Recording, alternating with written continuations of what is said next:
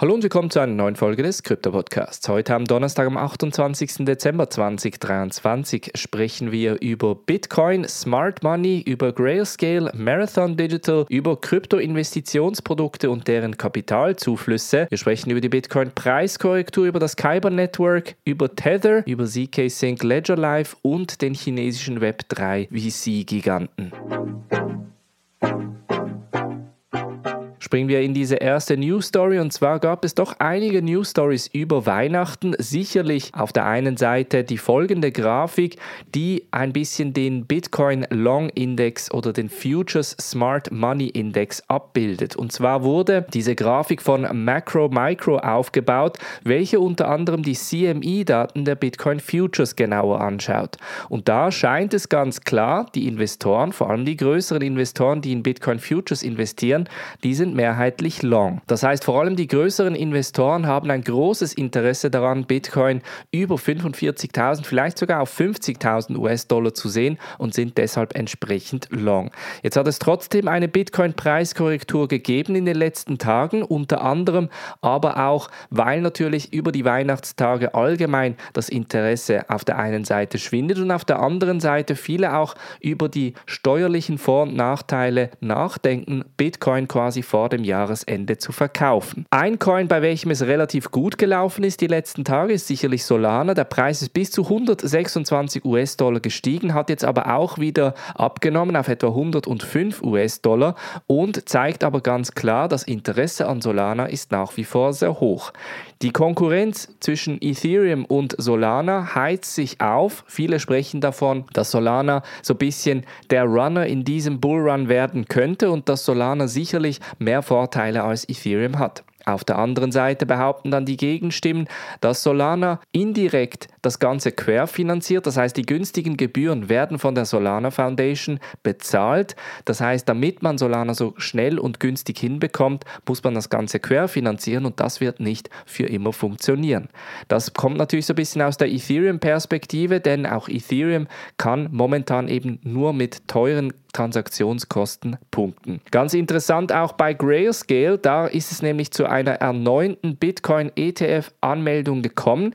Jetzt unter anderem auch nachdem Barry Silbert, der CEO der Digital Currency Group von dem Grayscale Board of Directors zurückgetreten ist. Ob das jetzt irgendwie zusammenhängt, ist unklar. Natürlich Gerüchten zufolge heißt es jetzt, dass die SEC das als Vorwand gebracht haben könnte, um den Grayscale Bitcoin Spot ETF durchzuwinken. Das heißt, Barry Silbert müsste gehen, sodass der Bitcoin Spot ETF angenommen wird. Ob das schlussendlich stimmt oder nicht, werden wir sehr wahrscheinlich nie herausfinden, aber die Chancen für den Grayscale Bitcoin Spot ETF stehen momentan relativ gut. Sie haben nämlich im Sommer einen Gerichtsfall gewonnen, bei welchem unter anderem auch die Ablehnung, die mehrmalige Ablehnung sogar, eigentlich kritisiert wurde und auch hinterfragt wurde, wieso denn der Bitcoin Trust entsprechend nicht in einen ETF umgewandelt werden konnte. Allgemein läuft es gerade relativ gut im Kryptomarkt. In zwölfter Woche an Kapitalzuflüssen ist es nämlich diese Woche gekommen. Da ist es nämlich unter anderem zu 103 Millionen US-Dollar an Kapitalzuflüssen gekommen. Das, obwohl es in der Vorwoche Nettoabflüsse gegeben hat. Ganz interessant ist auch hier, dass der Bärenanteil nach wie vor an Bitcoin geht und dann noch ein kleiner Teil Ethereum und Solana zu verzeichnen sind. Ethereum dabei mit 7 Millionen und Solana dabei mit 6 Millionen. Der Bärenanteil der Kapitalzuflüsse fließt dabei in Bitcoins Ecke, das heißt etwa 87,5 Millionen US-Dollar an diesen Weekly Inflows sind in Richtung Bitcoin geflossen. An zweiter Stelle kommt dann Ethereum mit 7,9 und Solana an dritter Stelle mit 6,0. Das heißt auch Solanas Interesse da zeigt ganz klar, die größeren Investoren würden gerne in Solana und Solana-ähnliche Produkte investieren. Dann sprechen wir über das Kyber Network. Die hatten ja einen Hack vor einigen Wochen. Etwa 49 Millionen US-Dollar wurden dabei gestohlen und das Kyber Network reagiert jetzt, indem sie 50 Prozent der Mitarbeiter auf die Straße stellen. Sie möchten nämlich Kyber Swaps, Aggregator und die Limit Order Function nach wie vor am Laufen halten und mussten deshalb 50 Prozent der Mitarbeiter künden und das könnte natürlich auch ein Todesstoß für das Kyber Network sein, aber es könnte natürlich auch einfach eine Repositionierung der Prioritäten sein. So sagt es auch der Mitgründer und CEO Victor Tran. Er sagt, dass es natürlich sehr, sehr schade ist, aber trotzdem einfach nötig ist, um das Ganze aufrechtzuerhalten. Traurigerweise hat er das Ganze am 24. Dezember angekündigt, aber ich gehe davon aus, dass das Team bereits vorher informiert wurde. Dann sprechen wir über Tether, den Stablecoin, bei welchem eine Milliarde US-Dollar bzw. eine Milliarde USDT, also der Stablecoin selber, für einen sogenannten Inventory Replenish herausgegeben wurde. Das Ganze ist sogenannt Authorized but not Issued USDT und das hat natürlich wieder mal Kontroversen um Tether herum gesorgt. Es geht nämlich darum, dass eine Milliarde USDT mehr oder weniger ohne Nachfrage gedruckt wurden. Die kommen allerdings nicht in den Umlauf. So hat es Paolo Arduino, der CEO, beschrieben. Das heißt, diese USDT, die kommen in die Reserven, weil man unter anderem auch höhere Nachfrage antizipiert.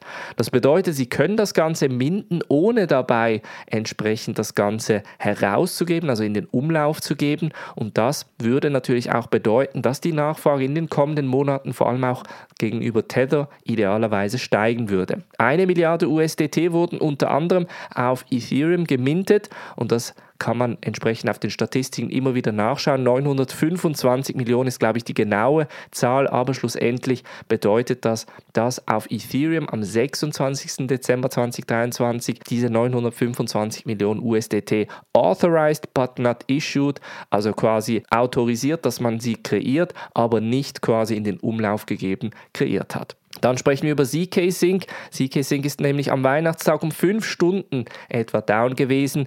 Ein Sicherheitsfehler in einem Sicherheitsprotokoll hat den Fehler lanciert.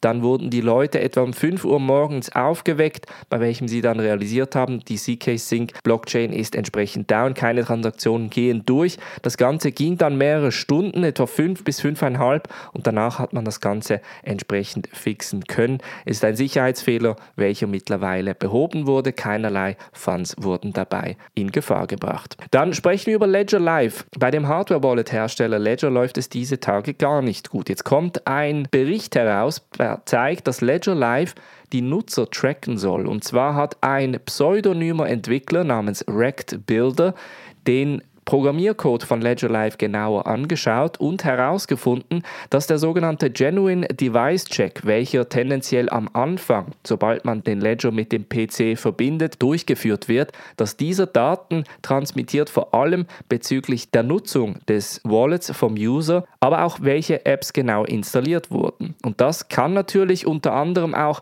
für Sicherheitsforscher, aber auch für Hacker entsprechend interessant sein, vor allem auch die Mengen, die auf dem Wallet vorhanden sind sind, sind extrem interessante Informationen und wenn diese dann herauskommen, dann ist das natürlich keine gute Sache. Bei Ledger, wie gesagt, läuft es diese Tage gar nicht rund. Man hatte ja gerade letztens eine Sicherheitslücke gehabt, da wurden knapp 500 bis 600.000 US-Dollar gestohlen und das ist jetzt ein weiteres Debakel meiner Meinung nach, das sie idealerweise schnell adressieren müssten. Es gibt jetzt bereits eine Version, die heißt Ledger Libre, welche unter anderem diese Sicherheitsfunktion nicht beinhaltet bedeutet. Das bedeutet, sie ist komplett Open Source und enthält auch diese Funktion nicht. Das wiederum bedeutet, dass man Ledger Live eigentlich in voller Funktion nutzen kann, ohne dabei getrackt zu werden. Eine andere Variante wäre natürlich auf den Schweizer Hersteller Bitbox zu setzen, welcher unter anderem auch eine Multicoin-Wallet hat, um vor allem die Coins sicher aufzubewahren. Dann sprechen wir über den chinesischen Web3-Giganten GBA Capital. Die investieren nämlich 10 Milliarden US-Dollar in die Web3-Industrie. Das haben sie in den letzten Tagen an der Guangdong, Hongkong, Macau Greater Bay Area Digital Economy Development Conference angekündigt. Das Ziel sei es unter anderem in diese Region mehr Web3-Initiativen zu bringen, unter anderem auch um diese ökonomische Area in das sogenannte Meta Asset Capital zu bringen. Das heißt quasi, das Thema Metaverse, NFTs und Virtual Reality sollen dabei zusammengebracht werden, um unter anderem in diesem Bereich forschen zu können, Startups gründen zu können und natürlich idealerweise auch spannende Startups anzulocken. Das Interessante an GBA Capital ist, dass sie unter anderem auch Geld von der chinesischen National Engineering Laboratory haben, das heißt von Staatenseite entsprechend Gelder haben, die in GBA Capital investiert sind. Das zeigt natürlich, dass der Staat China nicht komplett gegen Krypto ist, sondern indirekt mit solchen Investments in Krypto, Metaverse und allgemein das Web 3 investiert. Das war's von der heutigen Folge. Wir hören uns morgen wieder. Macht's gut und bis dann.